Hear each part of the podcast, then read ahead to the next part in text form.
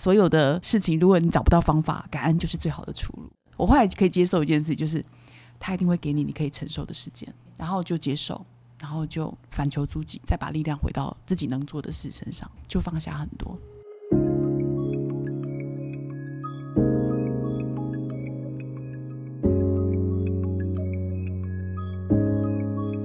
人生只有一件事，什么事呢？你的事我的事以及所有人的人生故事。大家好，我是小唐。大家好，我是例如。欢迎你来收听我们这一集《人生只有一件事》Podcast 节目。那我们今天邀请到的特别来宾呢，是我们的 New Skin 品牌大使佳琪学长。Hello，大家好，我是佳琪。佳琪，我支持你。首先要先问你一下。为什么会想要来上活学？然后听说上完活学的当天就已经发生一件非常让人觉得很劲爆的事情，可以方便跟我们分享一下吗？上周一直有在读嘛，然后刚好看到老师的这个活学的课程的课纲，我觉得让生命变得更好这件事情是需要的。然后加上，其实生命当中有一些事情会让你自己觉得，哎，好像自己有一些不足，想要去更好的升华的机会，所以就报名了这个活学的课程。嗯，我觉得大家生命当中都有一些起起落落，那我自己当然也是哦。所以在上完活学之后，我想跟大家分享，我觉得很很奇妙哦，因为我很常听学长分享说上完活学之后的改变。那天上完活学之后回去，呃，我老公来接我，然后我们回家之后。呃，也聊了很多事情，然后我就想说，哎，那个课程里面有一个部分是关于道歉，哈，那我就想说，哇，太好，我已经做好准备了，因为有时候很多人生的关系嘛，生命的关系，我就觉得，哎，我是不是在这个课程当中有学到了一些认错、道歉，然后想说回去想要让自己觉得有运用在生命当中，然后回去之后呢，刚好我老公那一天回来接我完之后就说，哎。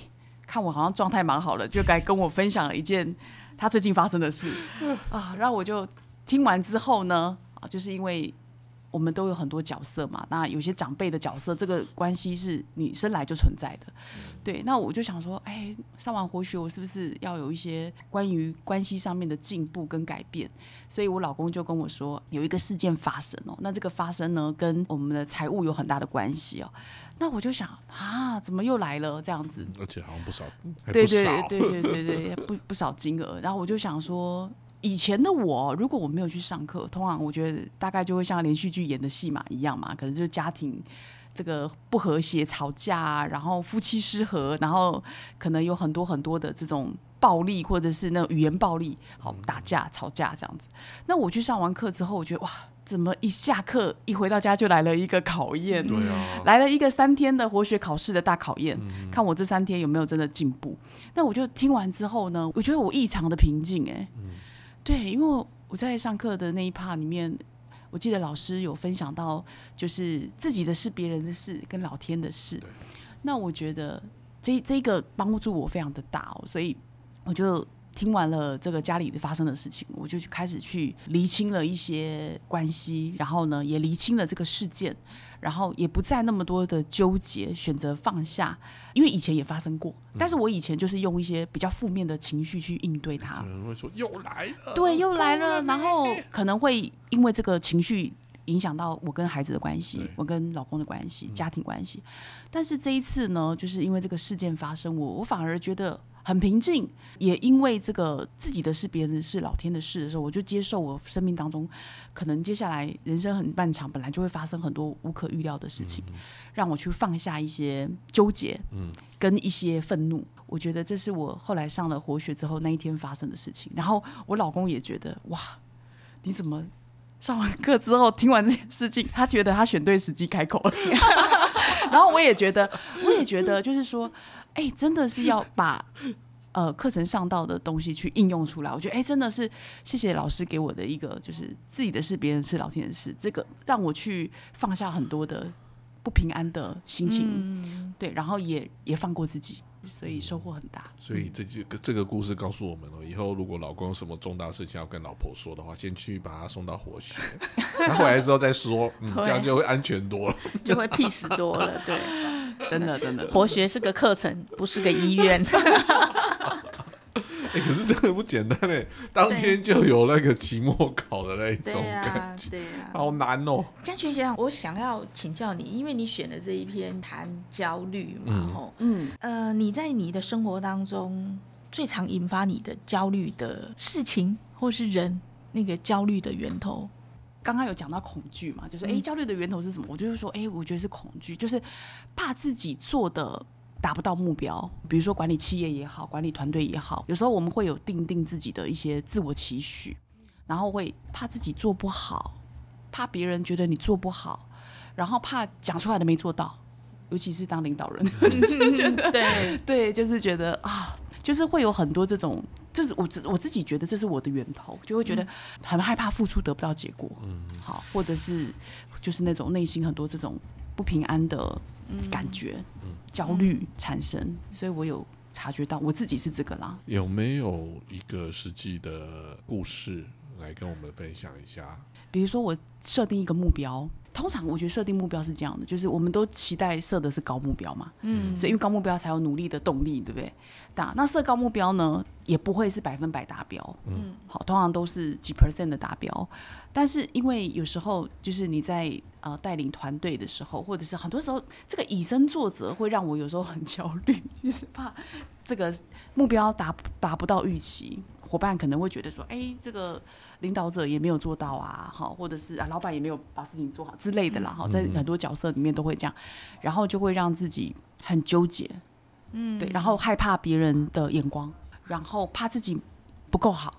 其实好像真的也没那么多观众，可是自己会知道啊，自己内心会觉得，他一个眼眼神就说他是不是觉得我做的不够好？嗯对他是不是觉得我讲的不好？对这一类的这种反反复复的情绪，嗯。我自己是这样，因为我自己也有常常有这样的焦虑啊，就是觉得自己不够好，这样子的心态啊，就不能接受自己，或是接受目前的那个状况。哎，会不会是一种贪念，把觉得自己的好，或是别人的肯定都当成是理所当然？会不会是这样？我不知道，就是说，好像好跟不好都是自己啊。哎，可是很妙哦，我觉得就我对你的了解啊，就算是你做好了，别人肯定你的，你也我觉得你也没有接受到一个肯定嘞。就是别人肯定你的时候，哎，你哎，例如你真的做很棒哦，他说啊还好吧，这本来就是应该的啊，或者是就嗯，就是你也没有人家要肯定你的时候，你也没有接受他的肯定啊。是啊。那你到底是要什么？好累哦。就是你要努力把自己做好，想要得到别人肯定，但可是当别人肯定你的时候，你又不接受那个肯定。对呀，所以会焦虑啊。所以我们这个阶段长大的教育，妈妈都会，你如果考得很好的时候，他就说，哎。有人更好啊，你应该要更好。常常就是设一个很高目标，所以你从小就是被被设定你不够好，你要更好。当别人说你很好的时候，哎，会怕不受。我觉得我会不敢当，嗯，所以我最近在改掉这个坏习惯。好，之前人家说你很棒嘛，或者很好的时候，就你会不敢当嘛？那现在的话，人家一样的，人家说你很棒很好的时候，你会怎么样接受他？谢谢，我很努力。哦，真的吗？是我最近真的是在努力做这棒哦。对啊，我说谢谢，你现在才知道吗？我告诉你，我就是做的超棒的。我超喜欢我自己。其实我我我觉得很多时候我们就是那种执念啊，就会贪啊，就会觉得说，哎，我很好是理所当然的，或者是我太大。对，我觉得有我可能就是我刚刚在听学姐讲到贪，我就想。哎，会不会是就是我太大了，就是把自己放的很前头？对对，然后那个很前头就会很好像很觉得就是那个我会放大很多，然后就会很多的不满意。或者是很多的，刚刚学姐说的理所当然，然后别人应该怎么样，应该是理所当然的，是放下那个我。那其实如果说李佳琪，你你会有这样子一个焦虑的话，可是你又是身为一个在这个公司里面算是一个很高阶的一个主管，这样的话你在跟同仁的互动上面，同仁一定也会感受到，而且不一定是感受到，而也是可能同仁也有可能被你伤害到。你可不可以跟我们分享一下，你在这样子的议题上面的时候，你是怎么样跟同仁互动？那你觉得那时候的发生，现在来看的话，你有没有察觉到对方的心理的状态会是怎么样？有时候会拿自己的标准来衡量别人，觉得别人都要跟我一样，对吧？对，对我通常这个情况下，因为我们的工作时间比较弹性，所以如果我自己有这样的察觉的话，我通常会先独处一下，先让自己先整理好自己的情绪，再进公司或者是再跟伙伴在一起。因为我们是一个很谈人关系的事业，所以呃，以前的我可能就是真的就是觉得对方也不够好，然后就觉得我们要一起进步。对，那我我觉得就是慢慢的就会。找到一个平衡点，就是我觉得那个觉觉知力蛮重要的，就是哎，我觉察，对我自己发现，哎，我好像今天感觉大家都会有那种，哎，觉得今天好像自己怪怪的，或者是说好像比较急，好，我我我通常都是比较急，就是我那个又犯了，就是我比较急，那我就会开始先找到一个给自己一个缓冲区，先让自己先平静一下，对，什么可能什么事都不做，平静一下十分钟。对，先整理好自己，然后再碰人，或者是再跟人在一起。我的焦虑有时候是来自于就是恨铁不成钢，哦，有没有？就是那种，当然我不能讲人了哈，就是说，哎，可能跟伙伴在一起，所以说我都已经花那么多时间陪伴你了，然后你怎么都还达不到目标呢？好，或者是说，为什么？就是我觉得是我把自己的这个要求也拿来对应别人，觉得我我我就是这样子全心全意的投入我的工作，所以你也必须是，我就是。把我的优先顺序工作放第一，所以你也必须要是，嗯，对，有时候会不小心变成这样，然后就会有那种伙伴会有点疏离你。其实我是在这个地方吃过亏的，所以我现在觉得说啊，我需要冷静十分钟，嗯嗯，我需要看别人的优点，嗯，对我需要什么亏？吃过亏就是哎，伙伴离职啊。对不对？哎，本来是一个很棒的人才，对不对？可是可能因为这个相处的，我的焦虑的情绪没有处理的很好，那个性很急。好了，我今天我就是你同事啊，我就是你的下属啦，嗯，然后我就没做好了。你是你是那你之前是怎么对我？我之前可能就会说你要再认真一点啊！你已经很认真的，你看看不出来吗？那我你再想办法，如果要达成目标的话，我已经想不出办法了，我已经用尽我的全心全力了。好，那你就慢慢做吧。那你目标没有达成，那你就慢慢做吧。我没办法了，我觉得我已经尽力了。好，那就每一个人都有自己的步调，那你就慢慢做吧。嗯，你那么快就放过我？对，是说你回家慢慢做，还是你回家慢慢做？你自己有你自己的步调。对对对对对。然后你就是也不是滚啦，因为我们的生事业不是叫人家离职嘛，只是说 那你就自己看着办吧。如果你有需要再来找我。的语气是这么的温和吗？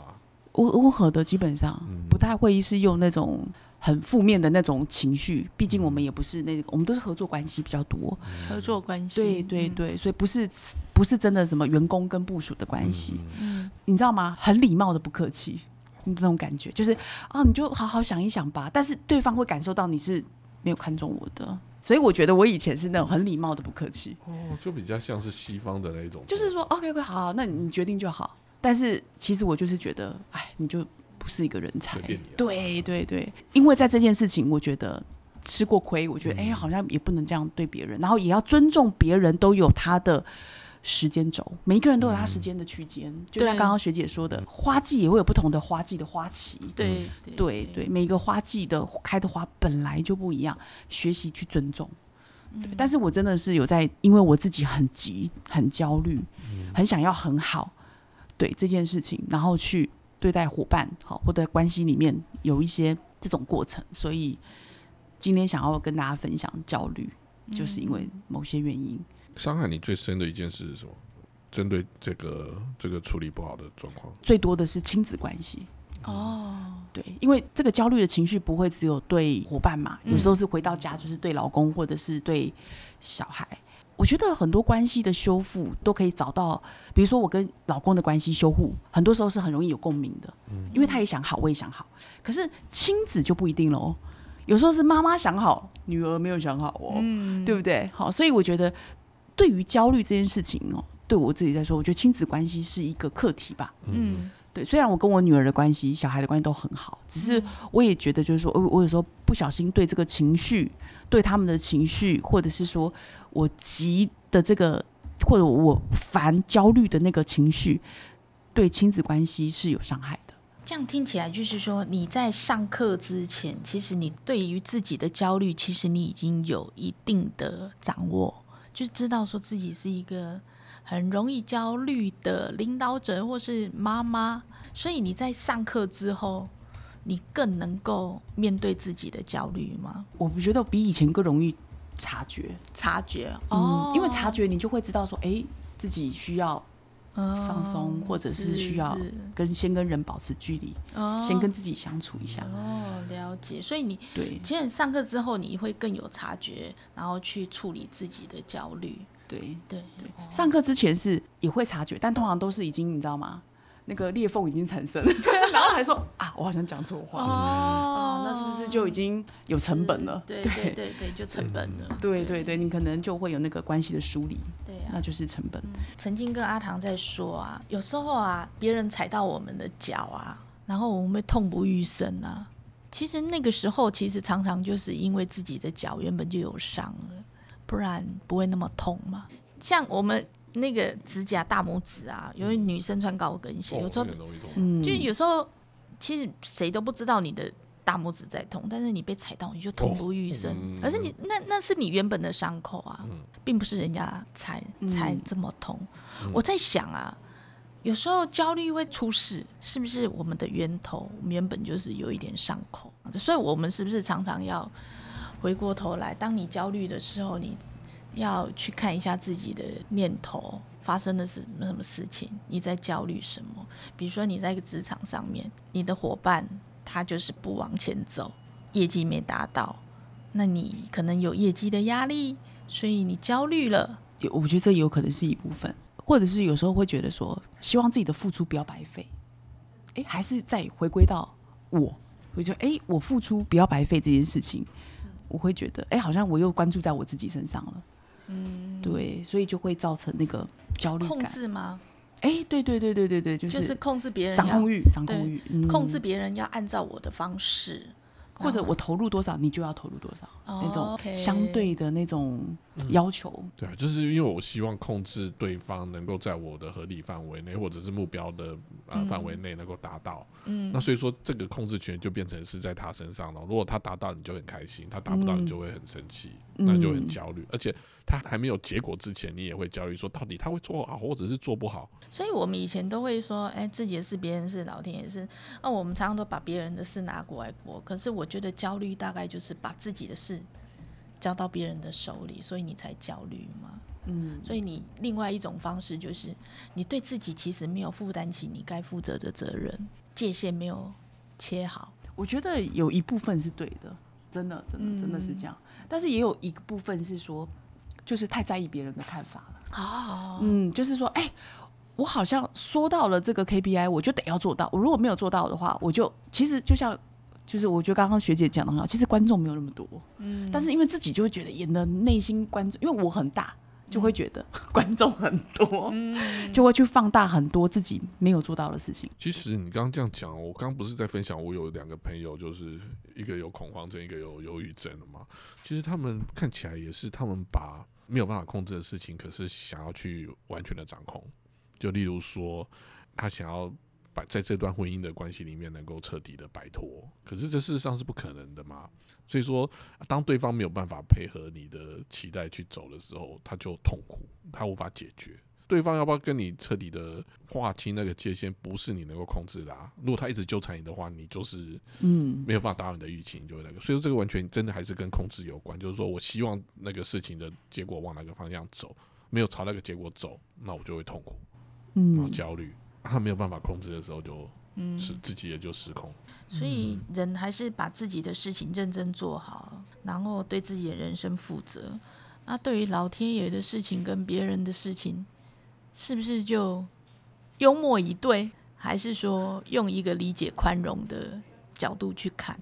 对啊，这个功课，感恩，琪学长在这方面怎么样去调整跟感恩。用感恩哦？对我接受这件事情，嗯感恩。刚刚开开场，我们不是讲到那个长辈事件吗？对啊，感恩这件事情的发生，让我可以对于我自己的家庭规划更明确，因为我确认我的界限，嗯，对，然后呢，确认了，呃，我觉得我自己的一个健康的界限，然后再来就是就放下了，然后就感恩他，让我可以跟我先生有这么好的感情的考验跟沟通。要不然如果没有这个事件发生，我们没有那么多的磨合，对于这个关系的这么多的沟通，对，然后也去接受这件事情，所以我就后来发现，我再回去看了老师的书嘛，然后感恩那一篇就一开场的那一段就讲的很好，就是所有的事情，如果你找不到方法，感恩就是最好的出路。是啊，对，那我就觉得，哎，好像是开始去刚刚学姐讲到的什么老天的事，哎，就是学习感恩。我后来可以接受一件事，就是他一定会给你你可以承受的时间，对，然后就接受，然后就反求诸己，再把力量回到自己能做的事身上，就放下很多。对呀、其实老师也一直在教我们说，其实事情只要来到感恩，就没有过不去的事情。对对对，对真的，而且我也很深信，就是说，老天也不会给你没办法处理的痛苦跟困难呢、嗯，这个在课堂上老师也常常在讲，就是说，哎，然后你没有经过你的允许，谁也没有办法带给你困难啊。对，一切都是自己啦。嗯，我觉得我最近就是真的有很大的感觉，在焦虑这件事情，我放松很多，尊重伙伴的这个他有他人生的顺位排序，嗯，对，因为以前都觉得我排序是这个，你也要排序跟我一样，哦，对。哦。对不对？那我就开始就觉得说，哎、我要尊重每一个人，他都有他人生的顺位，可能他现在的顺位是家庭，嗯，那我的顺位可能以前我是家庭，但现在我是事业，因为我小孩可能大了，可能他有他们有他们自己的时间规划，我突然间闲下来了，然后觉得我要把事业放第一，可是我的伙伴有可能现在小孩刚出生，对，对，那我就不能够去纠结这个说你为什么没有把这个事业放在顺位第一呢？那、他就刚生小孩，这个时候不就是小孩第一嘛？对，所以我觉得我选这一个题目是因为我最近这一个月呢，我关于焦虑这件事情，我真的放松很多。所以我就想说，哎、我跟大家分享这个焦虑。我老公都有感觉，我说哦，你最我就觉得很快乐哎。我看你最近跟大家在一起很快乐，跟我在一起也很快乐。我说嗯，我放下不纠结了。这个关键点就让你开始让在这一个月之内开始有这样转变的那个点是什么？你觉得？我不知道大家有没有那种就是做过那种什么冥想，嗯，比如说想一件好事发生，或者是有个什么目标宣言这一类的哈。其实我最近做了这件事情，我把我的人生的这个人生使命的一个目标宣言，把它明确下来之后，这条路不急在现在要立刻实现什么目标，因为以前可能会觉得说，我今年就要怎么样，我明年就要怎么样，我这一季我的业绩就要怎么样，对，我就觉得好像就每天都要追这些目标啊、业绩，然后我就想说，哎、我如果把我的生命宣言放远一点，就是说，哎、我我人生要成为一个什么样的人，然后呢，我要终极的一个目标，然后去去练习，就是朝这个，我只我要只要确认这个方向是对的就好，我就不要去管这些是不是在这一季达标，是不是在今天要做什么事情，对，然后这一天没做到，我就很焦虑，以前就会这样，就会觉得为什么。我我说的你答你没做到呢？你答应我，为什么你没做到呢？我就放下了，我就觉得我就是朝这个目标，我只要确认我的目标是对的就好了，那我就是认真生活。你还没来上二阶，但是你已经把二阶的题目做了。嗯我们二阶最后有一个人生宣言吧，记得吗？对每一个人都要定一个人生宣言。对你还没上二阶，可是你已经先做了，超棒但我会去！上二阶，因为我还是很需要再提升自己。对对，那这样你这一个月这样子的转变啊，嗯同事的回应是什么？我我觉得他们应该不觉得有压力吧，跟我在一起有压力吧。以前有吗以？前我觉得有，超有还是还好？以前只要跟我频率没有对上的，他都会有压力。真的？嗯，都都多多少少。那你的频率是什么？比如说我现在频率是冲刺，你没有，你就会压力很大。但我现在学习尊重啊，学习就是每一个人的顺位啊。嗯，对，学应该也习蛮难搞的。学习那个，对对对，我觉得我也很难搞，所以我要先搞定我自己。其实真的就像老师说的，你有没有办法跟人家在一起？别人愿不愿意跟你在一起？你只要有办法跟人家在一起，没有做不好的事。所以那个 slogan 很吸引我。其实有时候是你有没有办法跟人家在一起，人家才愿意跟你在一起。其实一切都在自己，嗯，不是在别人。那针对了嘉学长刚刚我们分享的内容呢，我们现在收敛成三个关键思维。第一个，我觉得放下执着，不用贪心，因为呢，不可能呢什么都有，但是呢，你也不要灰心，因为呢，你也不可能什么都没有。那另外一个呢，没有经过你的允许啊，谁也没有办法带给你困难跟伤害的。所以呢，这个掌控权事实上是操持在自己的手上。最后一个解除焦虑的好方法，也是佳琪学长提醒我们的，要感恩所有的事情的发生。这个功课真的不容易，不容易，真的感恩佳琪这是一学长个 很大的分享提，醒。嗯，好，谢谢，再次谢谢佳琪学长。谢谢谢谢。最后呢，我们感谢听众的收听。那如果呢，你想要跟我们呢交流本周的主题啊，那欢迎呢在底下留言。那如果想要获取本集的更多的讯息的话呢，可以上我们的官网、部落格、Facebook 呢获得相关的讯息。然后金老师呢也会呢不定期的举办我们的分享会，那欢迎大家呢报名参加。那也请您呢可以填写下方的资讯栏呢的问卷呢跟我们的参与。最后呢，请大家来帮我们做订阅、按赞、转分享。好，我们下一周同一个时间再见，谢谢，拜拜。